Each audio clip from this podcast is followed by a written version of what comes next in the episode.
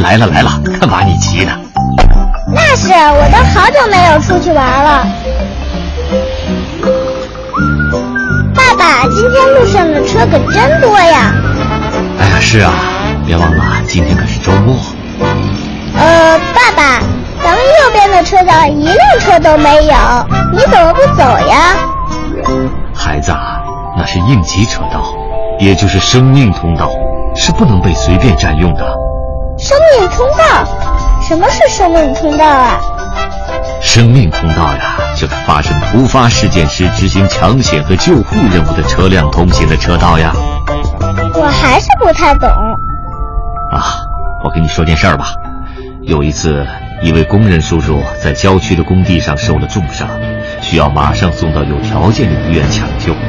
当时路上交通特别拥挤，更要命的是应急车道上也都被车辆占满了，救护车过不去，所以没能及时把那位受伤的叔叔送到医院。结果那位叔叔愣是没抢救过来。啊，那位叔叔太可怜了。所以啊。确保应急车道的畅通是十分重要的。爸爸，那什么车可以在这条道上走啊？这条道啊，专供工程抢险、消防救援、医疗救护和执行公务的警车使用。哦，这回我懂了。爸爸，刚才有一辆车停在右边的车道上，还有人在车底下，他们在干什么呀？啊，那是一辆事故车，一定是车坏了。像这种在路上出了问题的车，也是可以短暂的停留在应急车道上的。不过驾驶员应该马上联系救援车辆，争取尽快离开应急车道。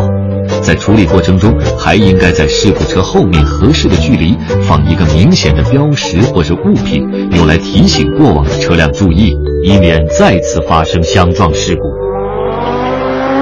爸爸，爸爸，你看，刚刚有一辆车从咱们右边的应急车道过去了，可它既不像警车，也不像救护车呀。他们这样做可是严重的违章行为，是不允许的。一旦有紧急的事件发生，就会影响救援、救护的车辆通过，危害到别人的生命财产安全。这样太不好了，我不喜欢这样开车的叔叔。